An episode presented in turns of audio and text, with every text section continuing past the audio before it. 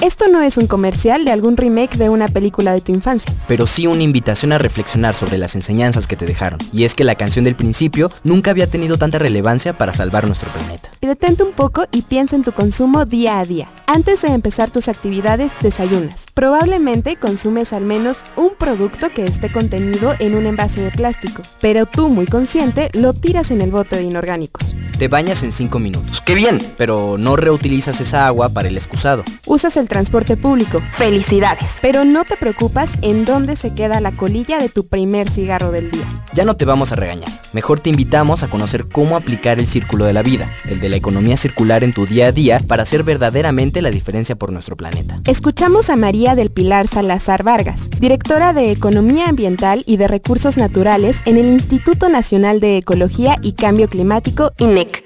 se debe entender un poco como el cambio de paradigma. Se trata primero de entender que estamos insertos, digamos, en una economía lineal, que se trata de básicamente extraer, procesar, eh, consumir y desechar los recursos eh, que en este momento pues tenemos finitos y pues que generan un gran desperdicio y no están cubriendo las necesidades completas de toda la población, ¿no? Entonces esto pues también genera problemas ambientales y estamos insertos en este en esta economía lineal en un sistema pues altamente ineficiente.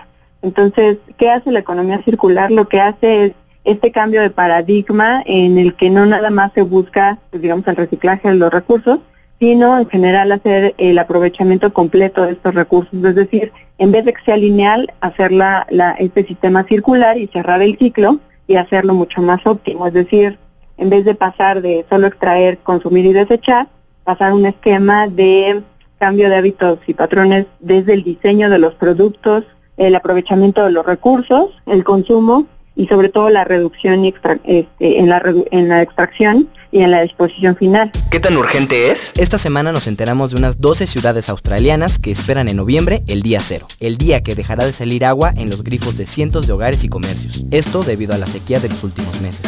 Esta puede ser una realidad muy próxima también en nuestro país. va mucho más allá solamente reducir nuestros hábitos de consumo, sino más bien pues ser actores eh, clave de cambio en, en términos de qué les exigimos a los gobernantes en las legislaciones, qué exigimos a los productores, que en los tipos de productos que queremos recibir, en la academia estudiantes qué tipo de educación quieren estar recibiendo, si quieren eh, que se incorporen, por ejemplo, elementos de sustentabilidad y de economía circular en sus eh, plantillas eh, de, de capacitación, pues tendrían que también estarlo exigiendo. Pilar y el INEC buscan aliados particulares y gubernamentales para hacer un verdadero cambio. Al final, todos estamos en el mismo planeta. El INEX se dedica a trabajar pues con gobiernos locales, tanto estatales como municipales en su, en su normatividad, Eh, por ejemplo, pues mejorando esta normatividad de restricciones en el uso de plásticos o materiales.